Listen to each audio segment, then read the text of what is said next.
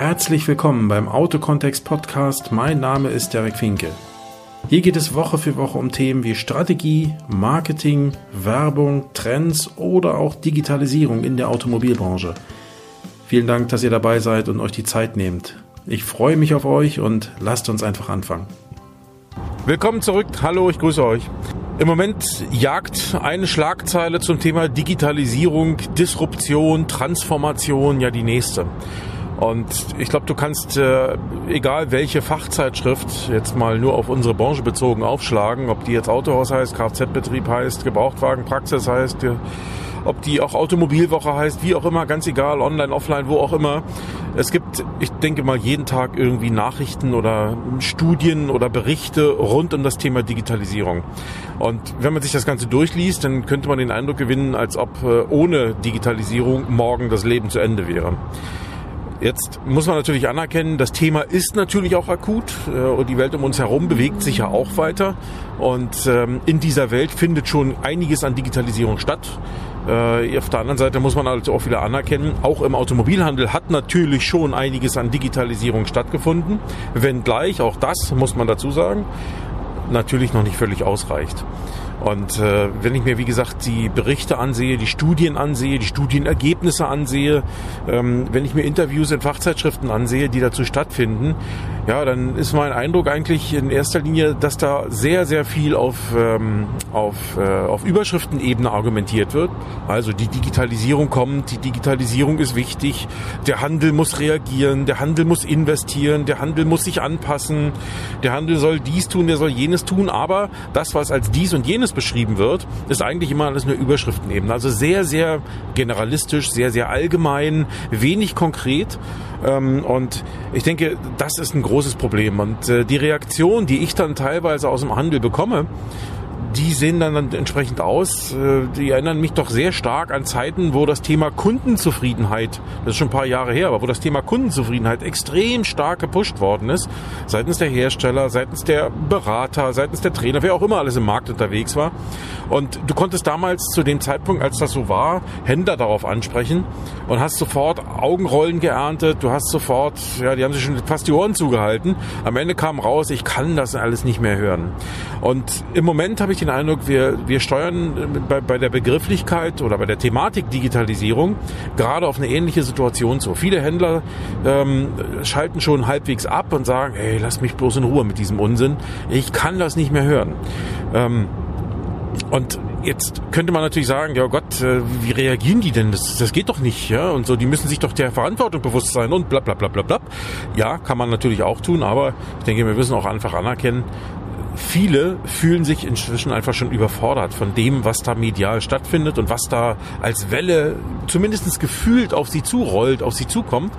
Tja, und das führt dazu, dass viele einfach sagen, hey, ich weiß gar nicht, was ich noch machen soll. Ich weiß gar nicht, wo ich anfangen soll. Ich weiß gar nicht, wie ich loslegen soll. Äh, alle Seiten pressen mich auf dieses Thema. Die Fachmedien, die Kunden teilweise schon, irgendwelche Berater, irgendwelche Trainer, irgendwelche Coaches, auch die Hersteller pressen mich ja schon zu diesem Thema. Aber alle sind nur mit Begrifflichkeiten unterwegs. Alle machen nur äh, Keyword-Stuffing, hätte ich bald gesagt. Also ja, reiten mehr oder weniger nur auf bestimmten Begriffen herum, ohne konkret zu sagen, was das Ganze jetzt eigentlich wirklich für die Betroffenen bedeutet. Ja, was heißt denn wirklich Digitalisierung? Worum geht's denn dabei? Ja? Also, was bedeutet das denn ganz konkret für dich als Autohaus, für dich als Mitarbeiter im Autohaus ähm, in deiner individuellen Situation? Und ich glaube, diese Fragen werden weitgehend zumindest in der Breite überhaupt nicht beantwortet das führt dann einfach zu Frust. Ja, das führt einfach dazu, dass viele sagen, ach, hör mich auf mit diesem Kram, ich kann es nicht mehr hören. Naja, und äh, da besteht natürlich ganz schnell die Gefahr, dass die Leute eben nicht nur theoretisch, sondern eben auch praktisch abschalten und sich abschotten und einfach sagen, ja, pff, nee, ich mache jetzt erstmal mein Ding hier, mein Tagesgeschäft und dann müssen wir gucken, wie wir weiterkommen. Ja? So, und das kann eben auch nicht die Lösung sein. Ich glaube also, dass äh, viele Händler im Moment sich durchaus bewusst sind, ich würde mal fast behaupten, eigentlich sind sich alle Händler bewusst, dass wir im Zeitalter der Digitalisierung angekommen sind. Alle sind sich bewusst, dass es so, wie es bisher gelaufen ist in den letzten Jahren, Jahrzehnten, schlichtweg einfach auch nicht mehr weitergehen wird. Und ähm, dass am Ende in irgendeiner Form irgendetwas passieren muss. Und dieses irgendetwas, das ist genau das, worum es eigentlich mal gehen soll. Und darauf möchte ich heute in diesem Podcast eingehen, in dieser Folge, einfach mal darüber zu sprechen, was bedeutet Digitalisierung für dich im Handel eigentlich konkret? Ähm, Jetzt muss ich natürlich schon gleich einen Disclaimer vorne wegschieben. Auch ich kann natürlich nicht letztendlich jede einzelne Frage hier beantworten. Warum nicht? Weil nur ein Teil der Herausforderungen, die da draußen mit dem Thema Digitalisierung verbunden sind, ähm, ist mehr oder weniger für alle Händler irgendwie gleich, ähnlich, identisch, fast identisch. Also da gibt's natürlich bestimmte Dinge, ich würde mal sagen, das wird auch der Großteil der Herausforderungen sein, deren haben sich alle Händler zu stellen, weil die sind in München genauso gleich wie in, in Hamburg. Ähm, die sind aber auch in, äh, im, im, im, im Premium-Markenbereich genauso gleich wie im Volumenmarkenbereich. Also da gibt's äh, äh, ja, ich sag mal, äh, sehr, sehr gleichlautende Anforderungen seitens des Marktes, die für alle irgendwie gleich gelten. Darüber hinaus gibt es aber eben auch individuelle Anforderungen, die bei dem einen vielleicht gar nicht eine Rolle spielen und bei dem anderen eben deutlich stärker eine Rolle spielen oder überhaupt eine Rolle spielen. So, und das ist genau der Punkt, den ich meine, wo ich sage, okay, da kannst du natürlich nicht alles individuell beantworten, weil es kommt eben in manchen Dingen eben auch immer wieder auf den Einzelfall an. Das ist wie eine Unternehmensberatung, wo es eben auch nicht, wo man eben auch nicht sagen kann, ich kann eine Schablone über alle ähm, äh, Klienten legen und sagen, so machen wir das jetzt. Die fertige Lösung passt für alle. Da wird es äh, sicherlich in diesen Schablonen Bereiche geben, die für alle irgendwie passen, aber aber letztendlich kommt es auch immer auf Einzelfälle an, weil jeder Händler eben auch individuelle Herausforderungen hat, auch individuelle Ausgangslagen hat, die sich dann schon von anderen unterscheiden. Das kann ein Standortfaktor sein, das können verschiedene Mitarbeiter sein, das kann in der Person des Unternehmers liegen, das kann in der Rechtsform liegen und, und alles Mögliche mag da eine Rolle spielen. Und ich sag mal, solche Dinge kannst du natürlich nicht pauschalieren, da musst du schon sehr individuell sein. Und das sind Dinge, die möchte ich hier heute mal ausklammern, weil die kann ich schlichtweg nicht beantworten. Aber mal grundsätzlich ein paar Herausforderungen zu nennen, die mehr oder weniger für alle gleich sind und aus denen man ja dann eben auch Lösungen oder äh, Dinge ableiten kann, die, die für dich als Händler dann nachher auch lösbar sind oder zu lösen sind, das äh, möchte ich versuchen zumindestens mit dieser Podcast-Episode hier dann mal so ein bisschen rüberzubringen. Schauen wir uns doch mal die Ausgangslage an. Und äh, ich denke, die erste Frage, die sich da stellt, was ist denn jetzt so? Oder wo sind denn die Baustellen, die zu lösen sind am Ende? Und ich glaube, viele Herausforderungen sind, wie gesagt, für alle gleich. Und wenn man sich das mal ansieht, Punkt eins würde ich mal sagen, ist erstmal in Anführungsstrichen der Kunde.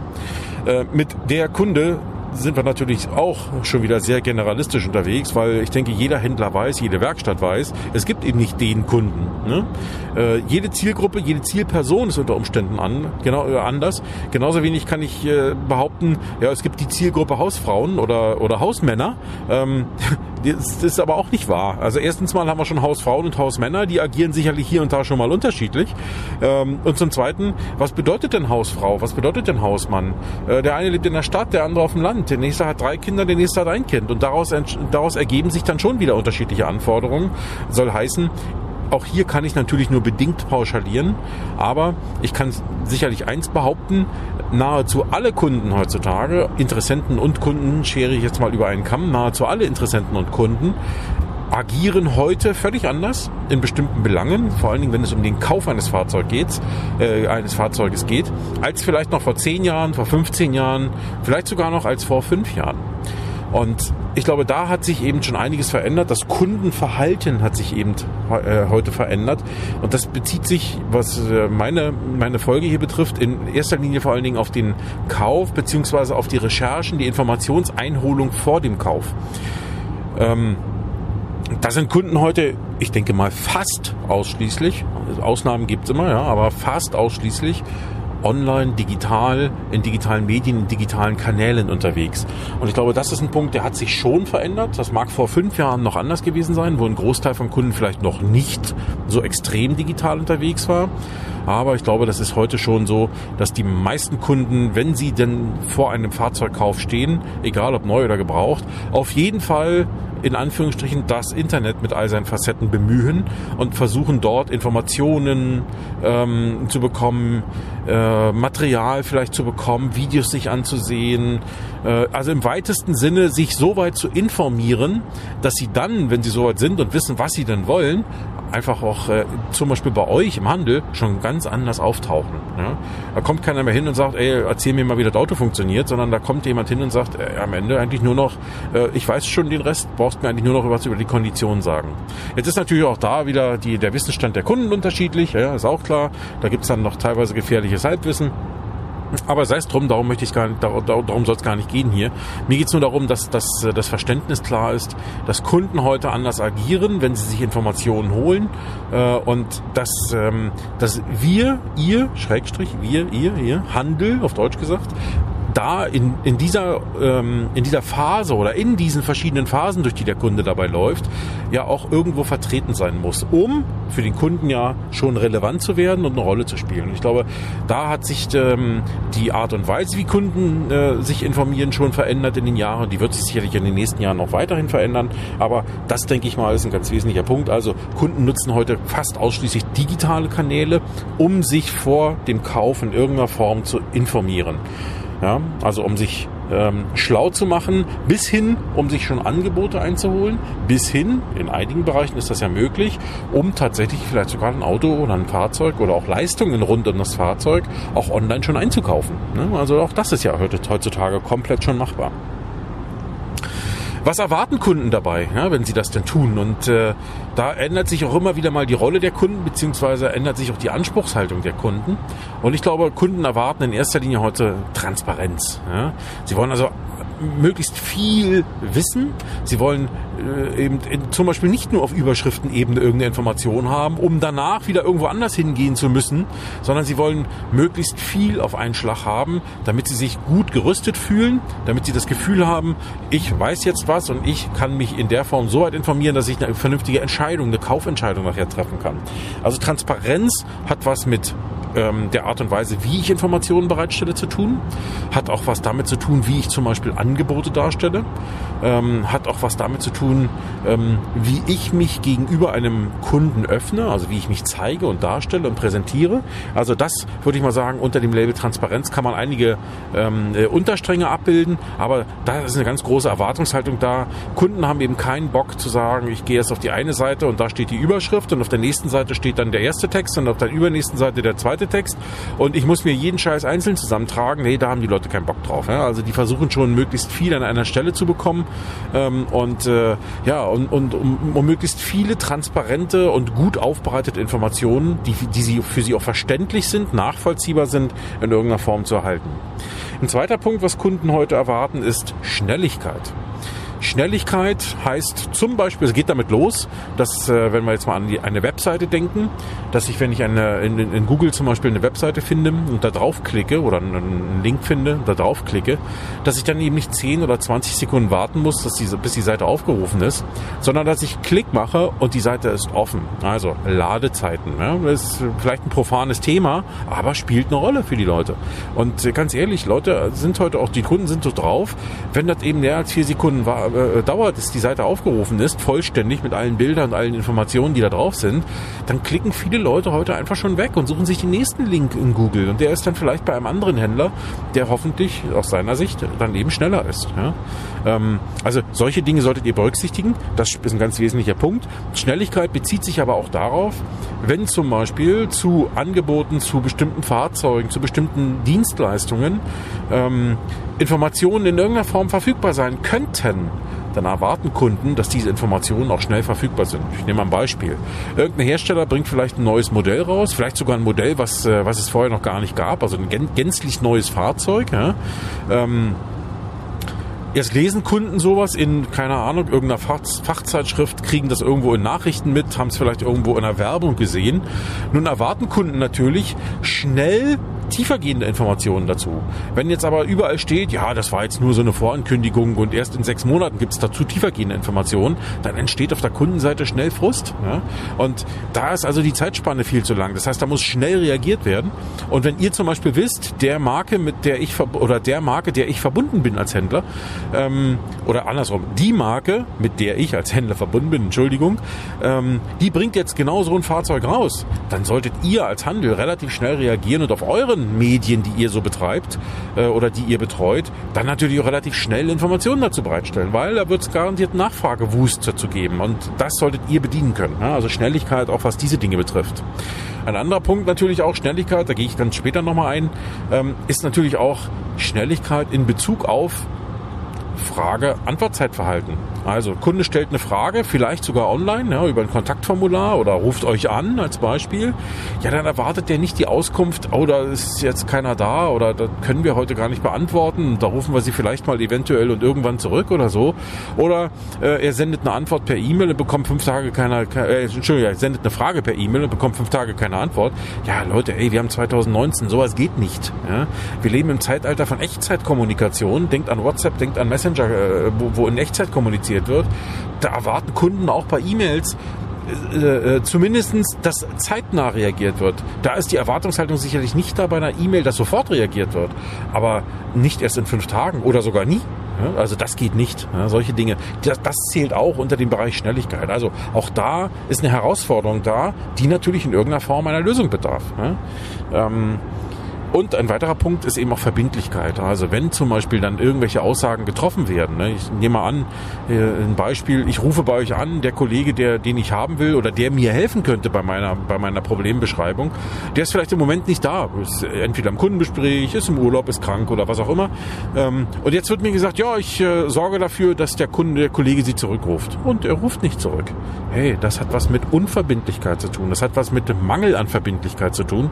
Ähm, das sorry, also denkt doch mal selbst nach, wie ihr euch fühlen würdet oder vielleicht sogar schon gefühlt habt, wenn ihr, vielleicht nicht beim Autokauf, weil ihr das ja selber bei eurem Stammautohaus tut als Mitarbeiter, aber wie ihr das vielleicht schon selbst erlebt habt, äh, wenn ihr woanders unterwegs gewesen seid. Ich nehme ein Beispiel. Ich habe neulich versucht, ein Hotelzimmer zu buchen. Ja? Gehe auf Booking.com, finde da ein Hotel, was, was ich gut fand, habe gedacht, okay, komm, rufst ihn an, ähm, das Hotel, und sparst dir, dann spart er sich vielleicht die, die, die Vermittlungsgebühr bei Booking.com. Auf seiner Webseite konnte ich nicht buchen, habe ich den angerufen, den Hotelier beziehungsweise das Hotel angerufen, war eine Mitarbeiterin dran, ich sage, ich hätte ein Zimmer gebucht, dann und dann, ja, nee, also ich kann das gern aufnehmen, aber dann müsste sie dann der Chef zurückrufen, der kommt aber erst, keine Ahnung, heute Nachmittag oder so. Ähm, ich kann Ihnen dazu jetzt also keine verbindliche Aussage treffen, machen.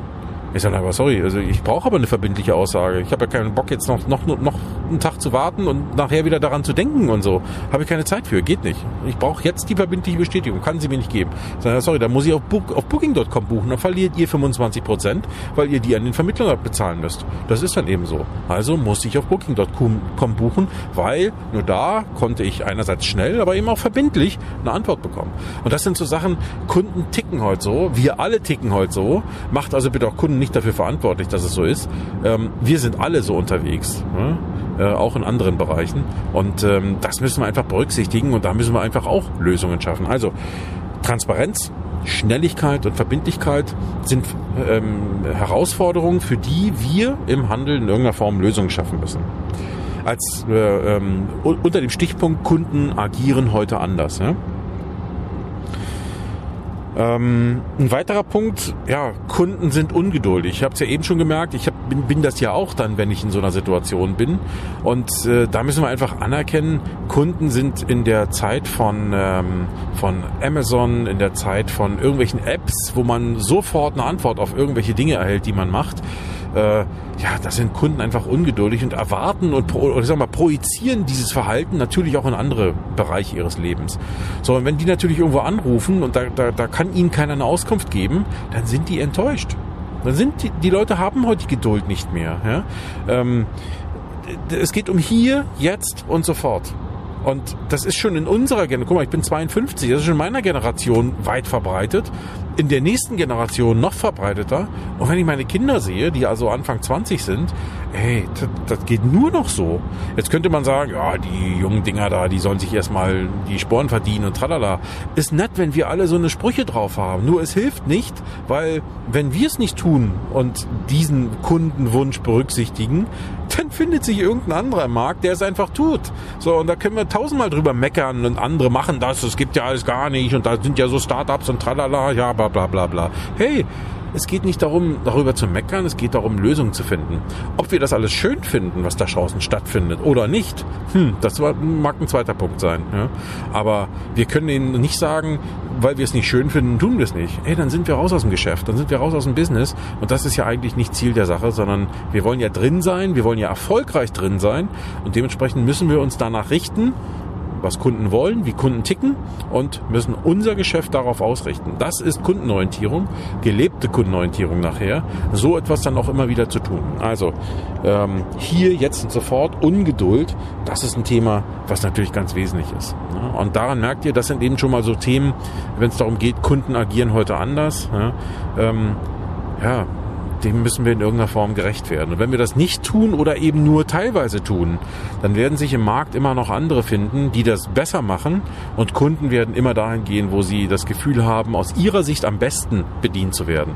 Und dazu gehört unter Umständen eine Mischung aus verschiedenen Faktoren. Vielleicht ein günstiger Preis und Freundlichkeit und Verbindlichkeit und Schnelligkeit. Das ist der Idealzustand. Aber Kunden sind hier und da auch kompromissbereiter. Es gibt Kunden, die wollen auf ihren günstigsten Preis nicht verzichten. Okay, dann müssen sie darauf verzichten, freundlich bedient zu werden und eine schnelle Reaktion zu bekommen. Also es gibt ja manchmal so, so Kunden, die so drauf sind. Die machen dann auch diesen Kompromiss. Aber es gibt eben auch die Kompromisslosen. Die wollen alles zusammen haben. Und auch die sind dabei und auch die müssen wir bedienen in irgendeiner Form. Also, da müssen wir ran und das müssen wir berücksichtigen, das müssen wir einfach im Blick haben und daran arbeiten. Das mal also als ein Punkt, der sicherlich für alle Autohändler in irgendeiner Form gleich ist. Da wird es kaum Unterschiede geben. Ja. Ähm, ein weiterer Punkt, der auch als Herausforderung für alle Händler gleich ist. Ich hatte es vorhin schon gesagt, der nächste Wettbewerber ist nur einen Klick entfernt. Das ist das nicht wirklich neu, aber ich denke, wir müssen es uns immer wieder vor Augen führen. Wenn ich eben nicht in der Lage bin, die, die Bedürfnisse oder die Anforderungen, die Kunden oder die der Markt quasi an mich stellt, zu erfüllen, wenn ich nicht in der Lage dazu bin, das zu tun, dann wird sich jemand anderes finden. Dann wird der Kunde einfach sagen, oh, okay, ich gehe zurück zu Google und suche mal den nächsten in der Liste. Und irgendeiner von denen wird es tun. Der wird für den Kunden da sein. Der wird für den Kunden das tun, was er eben erwartet. Und ähm, das ist heute eben nicht mehr damit verbunden zu sagen, oh, da muss ich erst noch zehn Kilometer weiterfahren und mich wieder hinten an der Schlange anstellen. Sondern ich mache nur einen Klick und bin einfach beim nächsten. Und auch das müssen wir einfach anerkennen. Wie gesagt, auch das müssen wir nicht schön finden. Aber es ist eben so und wir müssen uns darauf einstellen, unser Handeln darauf einstellen, dass es so ist und müssen versuchen, das Beste daraus zu machen, um eben für den Kunden relevant zu sein und natürlich auch zu bleiben. Was ist noch ähnlich für, den, für, für die allermeisten Händler in der heutigen Situation rund um das Thema Digitalisierung? Dabei sind wir ja. Ein Wort, was auch schon ja, eigenständig zu Stirnrunzeln führt, Fachkräftemangel. Ja? Ich denke, alle Händler sind heute in der Situation, dass, ähm, dass es immer schwerer wird, ähm, geeignete Mitarbeiter zu finden. Und ich sage hier bewusst nicht die besten Mitarbeiter zu finden, sondern geeignete Mitarbeiter zu finden, weil ähm, die Besten, das ist nochmal so ein Thema, wenn, wenn ich so mitbekomme, wie die Besten definiert wird, dann reden wir da immer von den Einzelkandidaten und das sind, glaube ich, nicht immer die Besten für jedermann. Es wird Unternehmen geben, da passen die auch hin, aber ich glaube, in der Breite der Unternehmen braucht es keine Einserkandidaten, sondern da reichen auch die Zweier und die Dreier. Da kommt es viel mehr darauf an, dass die menschlichen Eigenschaften passen als die Schuleigenschaften, damit am Ende dann eben noch tatsächlich ähm, der Mitarbeiter in, den, in das Unternehmen passt und äh, sich da dann eben auch wirklich menschlich und personell weiterentwickeln kann. Das ist doch, ist doch eine, eine, eine Option, die ja immer noch dasteht. Aber vor dieser Herausforderung stehen alle Händler. Ja? Also ich habe noch keinen Händler getroffen, der, der da kein Problem hätte ne, in, dieser, in dieser Hinsicht. Insofern, dieses Thema betrifft euch auch alle und da sind wir ganz schnell bei so Sachen wie Führung oder ein Begriff, der heute auch gern geprägt wird, ist Leadership. Ja, den kann man eigentlich kaum ins, ins, ähm, ins Deutsche übersetzen. Den muss man eher umschreiben mit, äh, ich sag mal, mit gute Führung, ja, wenn man so möchte. Ähm, Dann haben wir das Thema Employer Branding, also in irgendeiner Form sich auch als Arbeitgebermarke darzustellen, also auch den, dem Personalmarkt, dem Mitarbeiter, dem Bewerbermarkt, wie auch immer man sie nennen möchte, klar zu machen, wer du bist, wofür du stehst, ähm, äh, welche Möglichkeiten ich bei ich als potenzieller Mitarbeiter bei dir habe, äh, wie du mit mir umgehen wirst, wie du mich einschätzen wirst, wie du mich führen wirst. Also all das sind ja Dinge, die rund um das Thema Arbeitgebermarke stattfinden müssen. Und das machen ganz ehrlich noch viel zu wenige. Schaut euch nur mal einmal vielleicht eure eigene oder eben auch die Webseite von ein paar Händlerkollegen an, die in eurer Nähe sind. Und dann guckt mal, wie versucht das mal mit, der, mit, den, mit den Augen eines Bewerbers zu betrachten. Also mit, mit den Augen von einem Menschen, der vielleicht äh, Automechaniker ist oder der, der Mechatroniker ist oder der auch wegen mir Autoverkäufer ist. Ähm, und der sagt, Mensch, ich guck mal so in meiner Region, was es noch so für Händler gibt und äh, wo ich vielleicht mich mal bewerben könnte, ja, wenn ich Bock darauf habe. So, und dann schaut euch mal an, wie sich die Unternehmen präsentieren. Ne? Und jetzt versucht euch mal klar zu machen, ob das noch im Sinne derer ist, die da eigentlich nach einem Job suchen oder die nach einer nach einem neuen Job in einem neuen Unternehmen suchen, wie man sich da so präsentiert. Und da werdet ihr sicherlich an vielen Stellen den Kopf schütteln und das werdet ihr auch bei euren eigenen, bei eurer eigenen Außendarstellung wahrscheinlich so machen. Insofern, da gibt es riesigen Handlungsbedarf für viele, viele, viele Betriebe. Nicht nur in unserer Branche übrigens, sondern auch darüber hinaus. Aber ich bin ja hier so ein bisschen in der Autobranche unterwegs, also insofern ist das für mich der Maßstab. Also, Fachkräftemangel, Employer Branding, das sind Themen, die ganz wesentlich sind. Ja? Dann haben wir eine Herausforderung, die heißt äh, Wandel im Mobilitätsmarkt oder auch neue Modelle oder neue Mobilitätsmodelle, die stattfinden. Im Moment sehr stark äh, Auto-Abos, ja, da gibt, da ploppen ja auch irgendwie gefühlt äh, wöchentlich neue Startups hoch, die das Thema Auto-Abo nach vorn treiben und ähm, die versuchen, in einen Bereich reinzugehen, den man früher mal Langzeitmiete nannte, der aber heute eben marketingtechnisch und auch inhaltlich noch ein bisschen marketingtechnisch anders vermarktet wird und inhaltlich sicherlich noch besser aufbereitet wird als eine Langzeitmiete äh, und für Kunden, äh, ich sag mal, interessanter wird, die, die früher so nicht gedacht haben. Also, das nur mal als ein Beispiel, Autoabos. Oder wir haben ähm, Dinge wie die E-Mobilität, wir haben Dinge wie autonomes Fahren, was alles noch sicherlich ein bisschen Zukunftsmusik ist, aber ja langsam in, unsere, in unser tägliches Leben einzieht. Ja? So, das sind also Dinge, die da stattfinden. Oder ähm, der Versuch, sehr stark auch im Privatkundenmarkt das Thema Leasing zu etablieren. Also im Moment ja aus meiner Sicht zumindestens sehr, sehr spürbar, dass äh, viele Hersteller, viele Captives, also die, die Banken oder Leasinggesellschaften der Hersteller, ähm, aber eben auch freie Anbietermarkt. Ich erinnere mal an die Aktion Aktionen Lidl und Vehiculum, ja, ähm, wo, wo ganz stark versucht wird, das Thema Privatleasing nach vorne zu treiben und ähm, und auch mit Erfolg nach vorne getrieben wird. Ja, also auch das ist ein Thema, was ja in den letzten Jahren eigentlich ja, eher ein Schattendasein führte. Also wenn man sich mal überlegt, wie viele Kunden privaten Auto leasen, dann ist das ja eher marginal. Die meisten finanzieren privat. Und da gibt es auch Gründe dafür, dass es so ist. Aber diese, diese Wandlungen, die da stattfinden, ähm, die müssen wir einfach auch anerkennen und die sorgen dafür, dass wir doch sagen müssen, naja, es reicht vielleicht auch nicht mehr auf Dauer, nur zu sagen, wir, wir verkaufen dir ein Auto oder du kannst finanzieren oder leasen. Wir als Händler müssen wahrscheinlich auch äh, umdenken und einfach mal gucken, welchen Bedarf, welche Mobilitätsbedarfe haben denn Kunden heute so und müssen wir uns überlegen, was können wir davon abdecken, was wollen wir davon noch abdecken, welche Zielgruppe möchte ich eigentlich erreichen und dann muss ich eben gucken, welchen Bedarf hat die und wie kann ich ihr, ihr ihren Mobilitätsbedarf am Ende decken. Ja? Und ähm, das ist eben ein Thema, wo, wo vor dem, oder ich sag mal, das ist eine Herausforderung, vor der natürlich eben auch wieder alle Autohändler stehen. Da gibt es eigentlich auch keine Unterschiede in diesem Bereich. Ja? Ähm, dann haben wir einen Punkt, äh, der, der, da mögen die OEMs, die Vertreter von Herstellern, die hier vielleicht mal zuhören, ähm, kurz zusammenzucken, aber äh, in, in, gewisser Form hat der Vertragshandel ja das äußert er ja auch immer wieder und immer gerne, ähm, die Befürchtung, mit den Herstellern zusammen in eine gewisse unsichere Zukunft zu laufen braucht der, Händler, braucht der Hersteller uns eigentlich noch als Händler? Braucht er uns wirklich? Ich würde mal erstmal pauschal behaupten, ja, er braucht euch, aber er braucht weniger von euch. Das ist das eine. Und zum Zweiten, die Frage ist, die, die dann vielleicht noch in sein geistiges Auge kommen, sind das dann auch noch die, oder gehörst du zu denen? Ja, das ist ja auch die Frage, die, die, die, die dann im Raum steht. Bist du einer von denen, die der Hersteller noch braucht? Beziehungsweise was, für Anforderungen stellt denn so ein Hersteller heute schon und auch morgen an Händler, die er in Zukunft noch in seinem Netz haben möchte? Und dann musst du dir natürlich auch wieder die Frage stellen, sind das Anforderungen, die ich erfüllen möchte? und auch erfüllen kann. Ja? Also auch das ist ein Thema. Äh, unsichere Zukunft in mancherlei Hinsicht. Das betrifft im Übrigen jetzt hier nicht nur das Thema OEM, sondern allgemein den Markt mit seinen vielen, vielen äh, Veränderungen, die auch in immer kürzerer Zeit stattfinden. Dazu zähle ich jetzt auch mal politische und auch wirtschaftliche Rahmenbedingungen.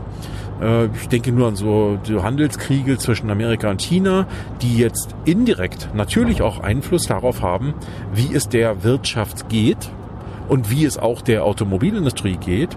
Und wenn, du wisst ja selber, wenn es dem, dem Herstellern schlecht geht, aus welchen Gründen auch immer, dann leiden zwangsläufig auch darunter in irgendeiner Form immer mal die Handelsnetze. Ne? Also auch das sind Dinge, die zu berücksichtigen sind. Also auch Geopolitik, globale Politik ähm, hat Einfluss darauf, wie du als Händler am Ende dastehst oder eben auch nicht dastehst. Ne? Also unsichere Zukunft im Sinne von Handelsnetze, Handelspolitik, ähm, Wirtschaftspolitik, Rahmenbedingungen mancher, mancher Couleur, mancher Natur. Ähm, ich glaube, da äh, besteht auch für alle Händler natürlich eine gewisse Unsicherheit, die auch mit dem Thema Digitalisierung hier und da zumindest direkt, manchmal auch nur indirekt zu tun hat. Ja, auch das müssen wir sehen. Das erfordert auch alles wiederum Änderungen am bestehenden Geschäftsmodell. Das klassische Geschäftsmodell, das klassische Geschäftsmodell eines Autohändlers ist, ich mache einen Händlervertrag oder ich schließe einen Händlervertrag mit einem Hersteller oder mit einem Importeur ähm, in dem sind bestimmte Spielregeln definiert, die über alle Marken hinweg weitgehend vergleichbar sind. Ja, gibt auch durchaus äh, ein paar schärfere Unterschiede, aber weitgehend vergleichbar sind. Soll heißen, äh, ich bin autorisiert, Neufahrzeuge dieses Herstellers zu vermarkten, exklusiv. Das darf dann nicht jeder andere, sondern nur ich, weil ich dafür bestimmte äh, Bedingungen erfülle, Standards erfülle. Und dann muss ich die Ware beim Hersteller kaufen und muss zusehen, dass ich sie wieder verkaufe. Ja, also diese Ware sind im Regelfall produzierte oder noch zu produzierende Autos und ein paar Dienstleistungen ringsherum, die der Hersteller mir eben auch vorschreibt teilweise. Oder die er mir dringend empfiehlt. Das muss nicht immer Vorschreiben sein, manchmal ist auch die dringende Empfehlung, aus der ich manchmal eben auch nicht raus kann als Händler. Und da müssen wir uns fragen, ist das noch das Geschäftsmodell der Zukunft? Dass ich irgendwo für ein paar Millionen Bausteine Erden ein Auto ausbaue da Autos reinstelle, hoffentlich oder hoffe, dass da Kunden hinkommen, äh, die sich da angucken und beraten lassen und äh, die sich Autos angucken und sich dann beraten lassen und die dann einfach äh, von mir vor Ort ein Auto kaufen. Ist das wirklich noch das Geschäftsmodell, was vielleicht heute noch zu nicht kleinen Teilen stattfindet, aber auch schon nicht mehr zu großen Teilen?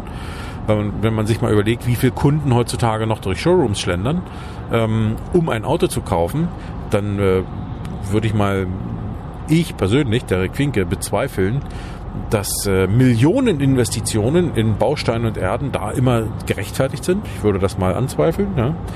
Ähm, nicht in jeder Situation, aber doch schon mal größtenteils. Und äh, ja, das ist zum Beispiel schon mal ein Punkt, wo ich sage, da wird es garantiert Änderungen im Geschäftsmodell geben. Und wenn ich mir zum Beispiel mal den, in Anführungsstrichen, den von VW geplanten zukünftigen Händler ansehe, äh, da gibt's auch eine schöne Grafik übrigens, die findet man unter Automotive IT, also Automotive IT als ein Wort geschrieben, .eu.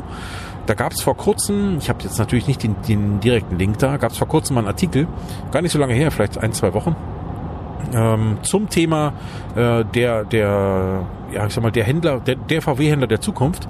Und äh, der ist in so einer schönen Grafik äh, dargestellt, wie so ein Auto aus der Zukunft aussieht mit seinen einzelnen Bausteinen, Abteilungen und Funktionalitäten.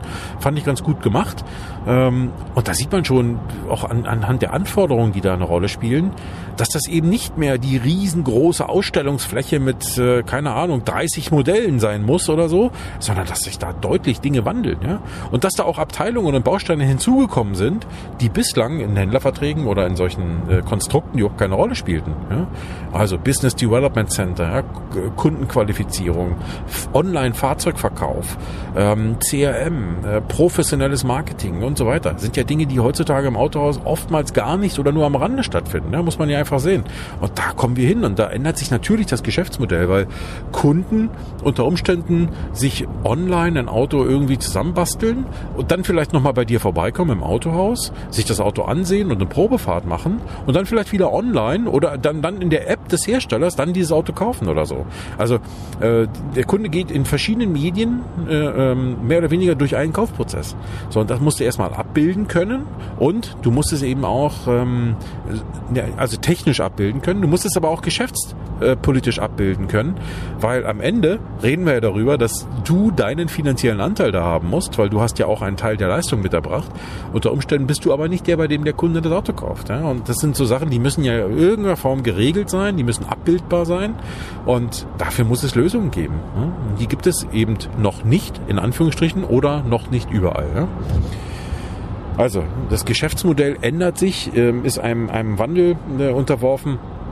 Dazu zählen auch so Sachen wie das vernetzte Fahrzeug, Fahrzeuge melden zum Beispiel an den Hersteller irgendwelche, irgendwelche technischen Fehler, sondern ist die Frage, wer geht jetzt wie miteinander um, um den Kunden in welche Werkstatt zu bekommen. Äh, wer hat den Lied produziert, äh, wer bekommt welche Vergütung dafür, ähm, wessen Kunde ist das denn, ja, solche lustigen Sachen. Oder es kommen neue Marken auf den Markt.